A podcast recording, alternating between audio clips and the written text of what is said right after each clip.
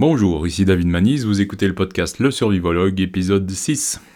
On est le 4 février 2022. Alors aujourd'hui, je vais discuter de l'auto-organisation dans les systèmes complexes. C'est un sujet qui m'intéresse depuis un moment, et puis c'est aussi un sujet euh, que je revisite aujourd'hui et que je mets en relation avec le leadership. Parce que c'est mon, prochain sujet dans la vie, euh, le leadership. Autant pendant 15 ans, je me suis occupé de survie, ensuite je me suis occupé de coopération, et là je me mets euh, vraiment bien en tête dans comment on organise la coopération, et c'est vraiment, euh, vraiment kiffant. Alors avant de, avant de parler de tout ça, je vais commencer par définir un peu ce qu'est un système complexe. Euh, un système simple, c'est un système linéaire basique.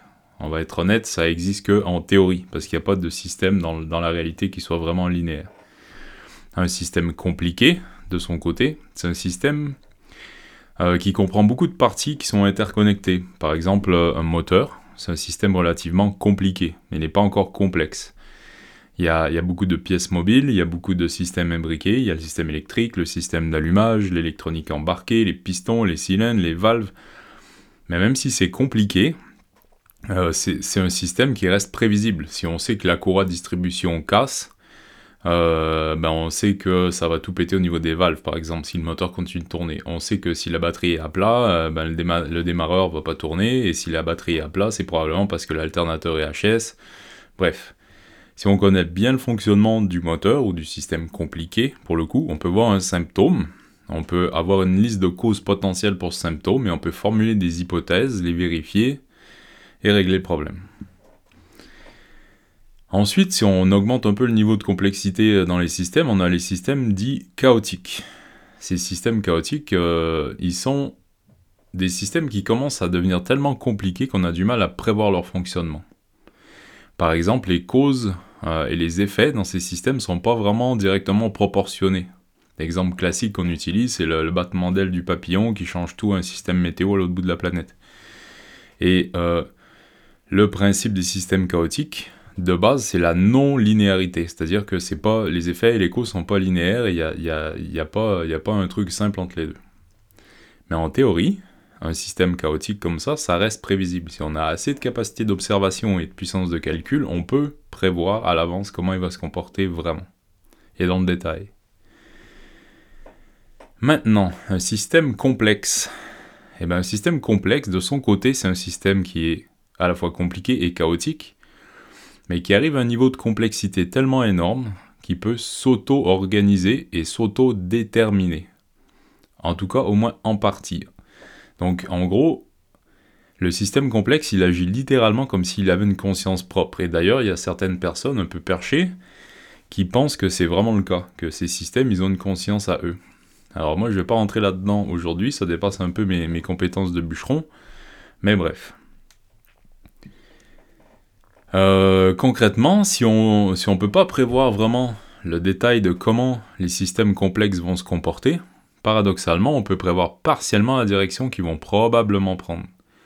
Si on regarde les paramètres généraux, euh, leurs contraintes, leurs ressources, euh, leurs objectifs, ou, ce qui semble être leur, objectif. En regardant un peu leur algorithme de base, on peut imaginer comment ils vont interagir et comment ils vont s'adapter à leur environnement mais on arrive à un niveau d'autodétermination qui fait que c'est difficile d'être sûr de quoi que ce soit. On, a une idée de la direction que ça risque de prendre. Et aussi, euh, les systèmes complexes, euh, bah, comme on l'a vu, ils sont à la fois chaotiques et à la fois compliqués, et du coup, il y a des niveaux de, complexité qui s'interconnectent et qui s'interpénètrent et qui, qui rendent la chose encore plus difficile. Mais bon. Pardon. Si on prend l'exemple d'une colonie de fourmis, typiquement.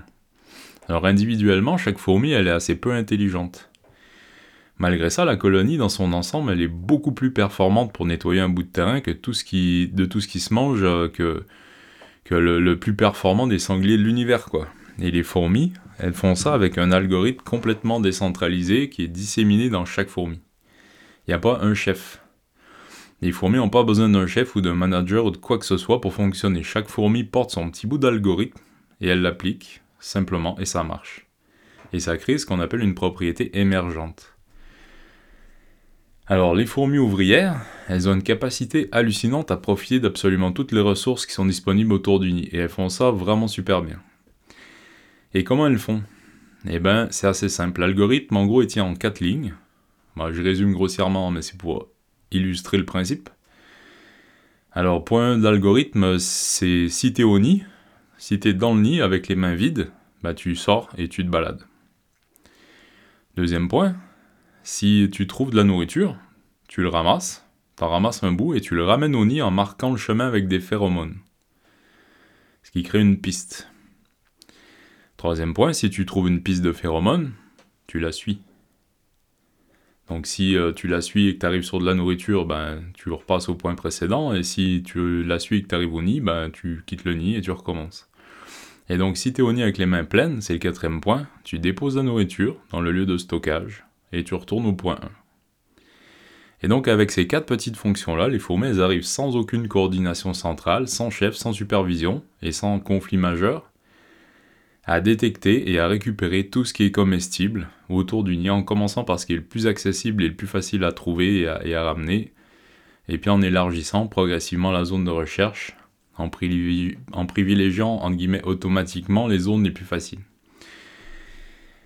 Et donc, euh, évidemment, il y, a plusieurs autres séries d'algorithmes chez les fourmis. Il y en a pour, euh, pour protéger les œufs, pour défendre le nid, pour essaimer, etc. Mais globalement, ça fonctionne à peu près tout comme ça chez les fourmis et chez plein d'autres insectes sociaux aussi, comme les abeilles ou plein d'autres, plein d'autres insectes. Et donc, leur chef, c'est pas la reine, c'est vraiment la série d'algorithmes qui est codée génétiquement. Et, euh, et ce chef-là, en guillemets, cet algorithme-là qui est encodé dans leur, dans leur code génétique, il a été formé et affiné et, amélioré euh, par des millions d'années de sélection naturelle où les colonies les plus performantes ont, mieux réussi et se sont mieux reproduits. Et, voilà. Et donc, ces propriétés émergentes des systèmes dits complexes, eh ben, sont toujours de cet ordre-là. C'est euh, la structuration des interactions entre des actes isolés d'individus qui n'ont pas forcément, euh, pas forcément d'intention ou de coordination consciente qui créent des effets qu'on observe, nous, de l'extérieur, et qui ont l'air parfaitement intelligents. Et donc là, par exemple, je suis en train de travailler sur un bouquin qui s'appelle La faille, et qui, euh, qui essaie d'analyser les interactions entre le fonctionnement des réseaux sociaux, de nos cultures, de nos manières de fonctionner sous stress en tant qu'humains, l'influence des pays étrangers, de nos vieux démons, de nos vieilles rancunes, et de montrer comment tout ça, ça devient euh, comment ça, nous dresse les uns contre les autres en fait. Et pour faire ça, ben, j'utilise exactement la même méthode d'analyse que j'ai bricolée sur la base de mes lectures au sujet euh, de la complexité, des sciences de la complexité, de ce que je viens de vous raconter là par exemple. C'est aussi le même genre d'outil qu'on peut potentiellement euh, utiliser pour prédire la dynamique d'un écosystème. Même si ça commence à être vraiment complexe et à déborder de nos capacités cognitives, on peut utiliser ce même genre d'outil-là pour avoir une idée. Euh, aussi pour prédire un peu l'évolution d'un virus, par exemple le Covid. Et euh, c'est ce qui m'a permis, euh, en mai 2020, de prendre une petite prospective un peu bidon, mais quand même, où je disais, je prédisais un peu la durée de la crise et le nombre de cycles, etc., etc. Et j'étais pas trop dans les choux quand même. et ça, ça, me faisait dire il y a pas longtemps que bah, dans, l'écosystème où il se trouve, le virus, en toute logique, devrait aller dans le sens d'une mortalité moins importante et d'une transmissibilité plus importante. Pourquoi? Parce que son objectif, c'est de se reproduire en interaction avec des autres. Donc si, avec des autres, pardon. Et du coup, s'il tue ses hôtes, ben, il peut plus se reproduire, d'une part, mais s'il les tue trop souvent au goût des autres, ben, les autres se protègent. Et c'est ce qu'on a fait en se confinant, en se vaccinant, etc. Et du coup, le virus, entre guillemets, il n'a pas de volonté propre, mais on a, l'impression qu'il s'adapte. Il devient moins dangereux, et, c'est, comme ça on laisse circuler un peu plus, on, prend moins de mesures pour le contrer. Euh, et, sinon, ben, il peut aussi devenir plus contagieux. Comme ça, il peut infecter même si on se protège contre lui. Et donc, euh, si on a de la chance, il devient à la fois plus contagieux et moins dangereux. Euh, ce qui a l'air d'être le cas avec le variant Omicron pour le moment. J'ai pas vu les derniers chiffres, mais la dangerosité a l'air moins élevée et la contagiosité plus élevée. Mais bon, forcément, la vaccination fausse les chiffres, donc c'est peut-être que je me plante complètement, mais c'est ça illustre quand même le principe. Bref, tout ça pour dire que je suis peut-être un peu optimiste, mais au vu du taux de, propagation d'Omicron et, du fait qu'il immunise contre les autres variants, a priori, euh, ben avec un peu de chance, on va être un peu sorti de sortie d'affaires et voir le bout du tunnel d'ici peu, quoi. Enfin, on verra. Euh, évidemment, j'ai pas de certitude, mais c'est une probabilité qui me semble plausible au vu de ce que je comprends des systèmes complexes. Euh, et, euh, autre chose d'ailleurs, petite parenthèse, mais ceux qui veulent avoir un outil intellectuel super intéressant pour comprendre comment trier le vrai du faux de manière honnête, et quand je dis trier le vrai du faux, c'est avoir une vision un peu plus précise que blanc-noir, je vous propose de vous intéresser au concept de logique floue. Je vais pas en parler aujourd'hui, mais c'est un outil qui dit en gros euh, c'est vrai à 41% ou c'est faux à 67%. Et ça donne euh, toute une série de nuances entre le blanc et le noir, quoi, et c'est vachement intéressant. Alors, l'auto-organisation, c'est quelque chose qu'on trouve un peu partout. Euh, dans la finance, dans les médias, dans tous les systèmes vivants, on trouve d'auto-organisation. Et dans les systèmes en apparence anodins, on peut trouver des formes simples d'auto-organisation, vraiment, comme par exemple un mur de pierre. Dans, un, dans, les murs de pierre, euh, je ne sais pas si vous avez déjà remarqué, mais il y a des arches qui se créent automatiquement, des voûtes. Et quand il y a un mur qui tombe en ruine, si vous remarquez, on a souvent de, ces arches qui se révèlent en fait. Il y a un morceau de mur euh, qui tombe, et au-dessus de l'endroit où ça s'écroule, il y a un arc de cercle de pierre qui reste intact, qui bouge pas, qui tient. Et, ça, c'est une arche qui s'est créée à l'intérieur du mur sans même que ce soit visible de l'extérieur, parce que en bougeant légèrement, les, cailloux sont venus se caler de la manière la plus solide possible. Et l'arche s'est auto-sélectionnée dans le mur et s'est auto-créée dans le mur parce que ça s'auto-verrouille en fait. Et du coup, euh, ben, l'arche elle reste en place même quand le bas du mur tombe, on conserve cette arche. Et, dans les organisations humaines, euh, les choses sont beaucoup plus auto-organisées qu'on croit. Euh, évidemment, le chef s'imagine toujours contrôler parfaitement son organisation, mais en réalité, c'est pas le cas. Par exemple, dans la finance. Euh, dans la finance, il y a un truc qui est extrêmement flagrant, c'est que la finance, elle repose au final sur un, algorithme qui dit en gros que tout le monde, euh, dans le système veut gagner le plus d'argent possible en produisant le moins possible. C'est le but de la spéculation, c'est de gagner des sous sans rien produire. Et du coup, par plein de micro-choix de, communication, d'annonces de résultats, de management, de, de, vente, de revente, etc., on se retrouve à avoir des entreprises ou des actions d'entreprise qui prennent plus de valeur financière sans augmenter pour autant leur capacité de production de valeur. Autrement dit, elles gagnent en valeur apparente, mais pas en valeur réelle. Et forcément, ça ne peut que créer des bulles. Le système financier, c'est une machine à créer des bulles, des petites bulles, des grosses bulles, des bulles énormes, mais des bulles.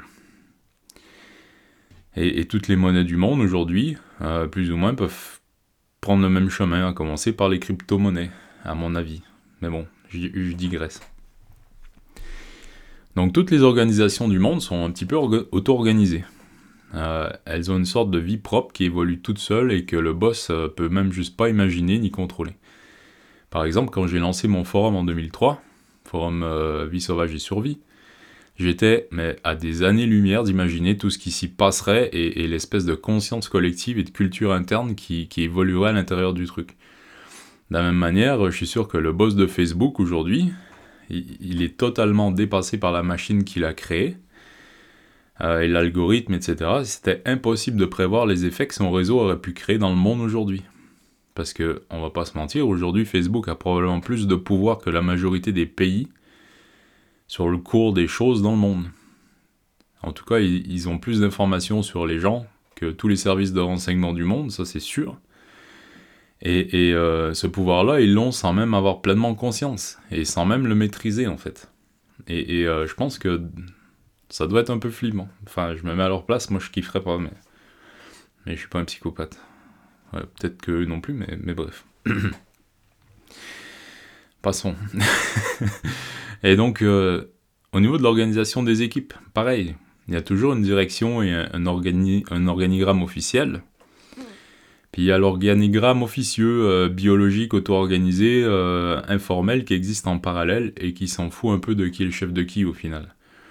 Et dans les styles de leadership d'organisation, il y a toujours tout un tas de graduations de fait entre le truc ultra centralisé, ultra formel, euh, et le truc plus humain et la réalité des choses, et de, la circulation d'informations, des petits, des petits arrangements et des trucs comme ça.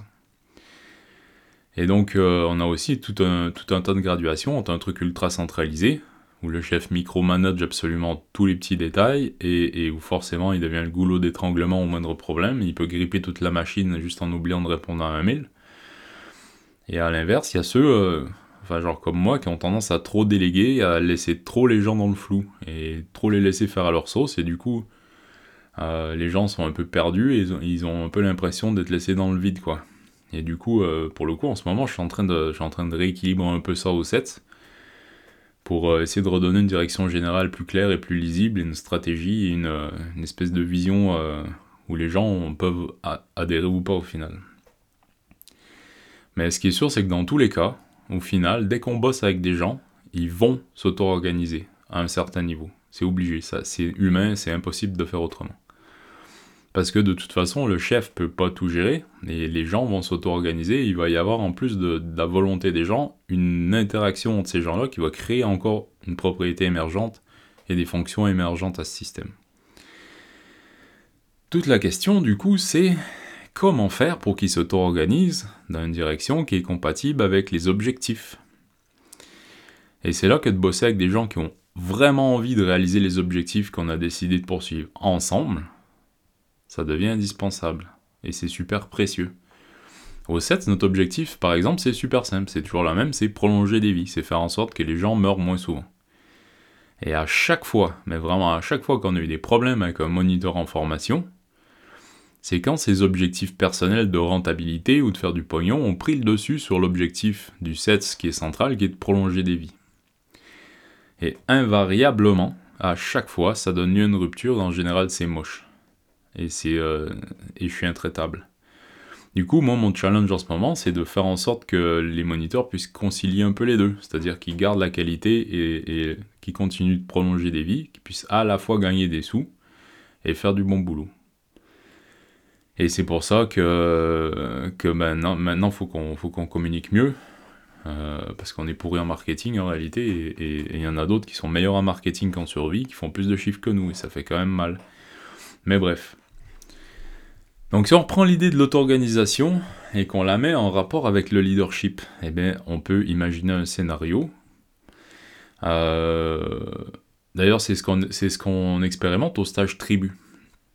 On, prend un groupe de gens qu'on largue en pleine forêt avec des bâches et des ficelles et en général, ils vont commencer par faire connaissance, papoter un peu et se demander ce qu'ils font là, et se renifler le cul, et en fin de journée, peut-être, potentiellement, ils vont commencer à s'énerver pour se bricoler vite un abri individuel à l'arrache pour la nuit, quoi. Et si on a un leader, qui est accepté par le groupe dès le début, on peut poser des priorités. On peut faire un point du matériel qu'on a, on peut, euh, voir les compétences de chacun, on peut organiser le truc super efficacement pour que chacun ait rôle et, on définit des objectifs. Et à ce moment-là, le soir du premier jour, on a un campement fonctionnel, on a une tranchée pour faire ses besoins, euh, on a une ou deux douches solaires, on a, un coin cuisine avec un circuit propre, un circuit sale, on a une place du village pour discuter, et chacun a son abri monté sans problème. Et chacun aide tout le monde s'il y a besoin, et ça roule super bien. Et ce qu'on remarque, c'est que le camp, il est vite monté, mais qu'il n'est pas forcément super au goût de tout le monde. Il n'est pas parfaitement pensé, il n'est pas parfait, il n'est pas optimisé au, taquet, mais il est là. Et moralité, un mode de, décision directif avec un leader identifié, ça permet d'aller plus vite. Ça permet de prendre des décisions moins parfaites mais rapides. Et c'est bien adapté du coup pour les situations où le temps de mise en œuvre compte plus que la perfection de la décision. Si on doit prendre des décisions maintenant d'un ordre euh, éthique ou, stratégique ou philosophique, ben c'est peut-être mieux de changer de mode de décision et de gouvernance et de, prendre le temps de consulter à fond les membres du groupe en fait. Ça va prendre beaucoup plus de temps. Et, on va souvent devoir discuter euh, et papoter et palabrer longtemps, mais ça va permettre d'avoir une, décision qui est bien meilleure parce que tout le monde aura pu enrichir la discussion et amener son point de vue et ses nuances, etc. Et à ce moment-là, le rôle du leader, c'est surtout de compiler les infos, euh, de reformuler, de faire parler tout le monde, et, qu'à la, et à la fin de, de résumer un peu la décision qu'il a compris qui avait été prise, et d'être sûr que tout le monde est, est plus ou moins d'accord, au moins que personne ne s'oppose, quoi. Maintenant, dans le feu de l'action, et j'en reviens à l'auto-organisation, si on veut aller encore plus vite qu'un style de leadership directif, eh ben, il existe un système vraiment génial qui s'appelle l'entraînement. Je m'explique. Euh, par exemple, dans l'armée, quand on fait ce qu'on appelle des drills de réaction immédiate, on a un groupe de militaires, typiquement, qui va s'entraîner jusqu'à vomir par les yeux de ces trucs, à faire toujours les mêmes actions, très très bien et très rapidement, sans attendre un ordre.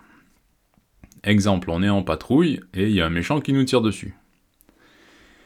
Celui qui se fait tirer dessus, ou le premier qui repère un départ de feu sur, admettons, sa gauche, il va gueuler contact à gauche et il va ouvrir le feu directement, sans attendre d'ordre, dans la direction où il se fait tirer dessus.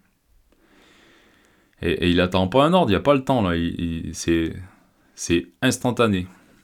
Et du coup, tout le monde, qui a l'habitude, du coup, se met à faire pareil. Tout le monde tire, admettons, à gauche. Et le chef de groupe, lui, qui typiquement euh, euh, a deux secondes pour voir la situation et réfléchir, parce que les mecs ont réagi et ont sauvé, en gros, le, on, fait baisser la tête aux méchants en face. Et eh ben, il peut, euh, il peut repartir de là, il peut donner des ordres en gardant un œil sur l'ensemble de la situation. Et donc il, va, il peut annoncer en ligne et déchaîner les enfers sur euh, le pauvre couillon qui a eu la mauvaise idée de s'en prendre à l'armée française. Ou il peut décider que la mission c'est autre chose, ou alors qu'il y a trop de gens en face, ou, euh, ou n'importe quoi. Il peut annoncer un repli, un mouvement à gauche, à droite, peu importe. Mais il n'y a pas besoin qu'il donne euh, l'ordre de tirer à un mec ou de bouger à chacun dans le détail. En fait, tout le monde sait déjà quoi faire et c'est tellement entraîné et répété que ça fait presque partie de l'ADN des mecs. Et du coup, ce genre d'entraînement, ça permet aux militaires d'avoir déjà une sorte d'algorithme préinstallé euh, dans les groupes qui fait qu'en deux mots, on peut lancer toute une procédure de feu et mouvement collectif qui va faire euh, en sorte que qu'on sorte d'une situation sans jamais arrêter de tirer pour faire baisser la tête aux méchants, euh, pas beaucoup qui nous ont tiré dessus quoi. Et oui, forcément, ça se prépare avant. Et, si en plus les militaires, pour le coup, ont confiance dans le jugement de leur officier, bah, c'est encore mieux parce qu'ils vont pouvoir pleinement se concentrer sur les actions qu'ils ont à mener là tout de suite, euh, au lieu de se demander si euh, on va les guider correctement ou ce qu'ils devraient faire euh, par rapport aux autres. Et donc on a un truc vraiment optimal pour le coup qui est un superbe compromis qui est testé et validé et survalidé entre la décentralisation des micro-prises de décision et un algorithme décentralisé comme les fourmis. Autrement dit, il y a la capacité d'adaptation et de réflexion humaine, où le chef il va pouvoir en trois mots désigner un objectif ou annoncer la suite, et, euh, ça se fait vite, et ça se fait bien, et c'est efficace.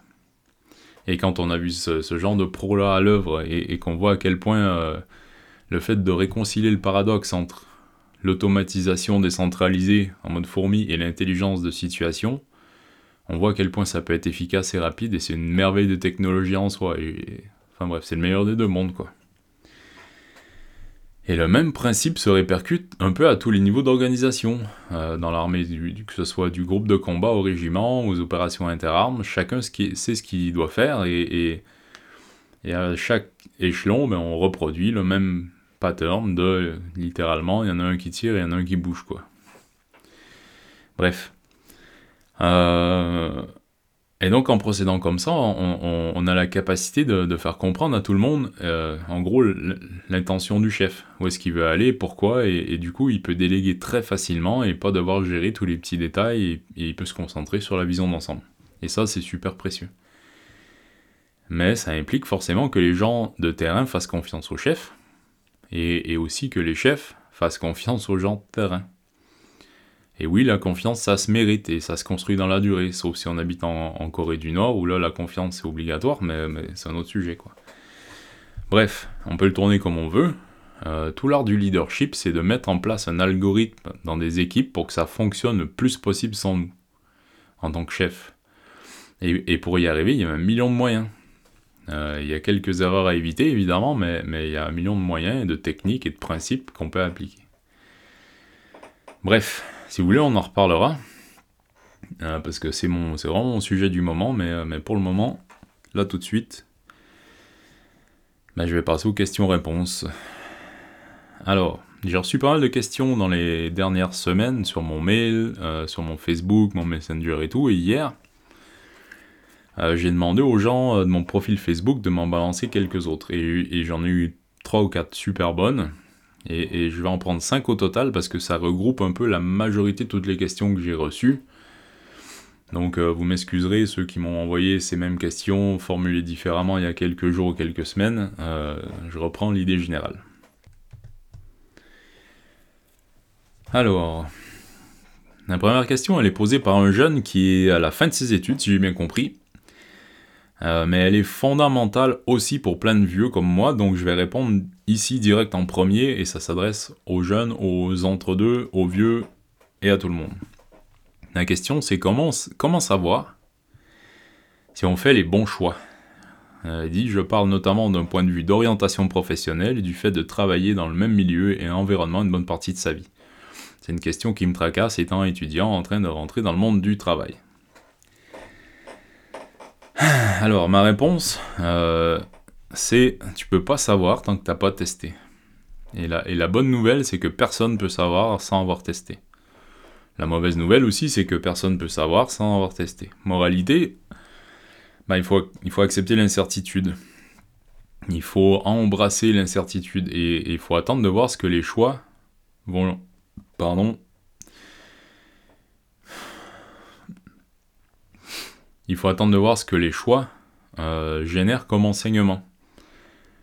Et soit ça confirme que c'était le bon choix, soit t'apprends en fait. Et tu t'adaptes après. Ou soit il y a et si pardon, il y a une compétence à avoir toujours, pour le coup, c'est la flexibilité, c'est l'adaptabilité, c'est la capacité à évoluer, à faire le deuil vite des mauvais choix pour, euh, en faire d'autres jusqu'à trouver un truc qui, va, qui, qui convienne, quoi. Et dans le processus, au final, on apprend sur soi et on apprend sur le monde et, donc nos stress. Parce qu'au final, l'erreur est nécessaire, l'erreur est humaine, euh, et, pour devenir un chêne, ben d'abord faut être un gland, et après faut se planter quoi.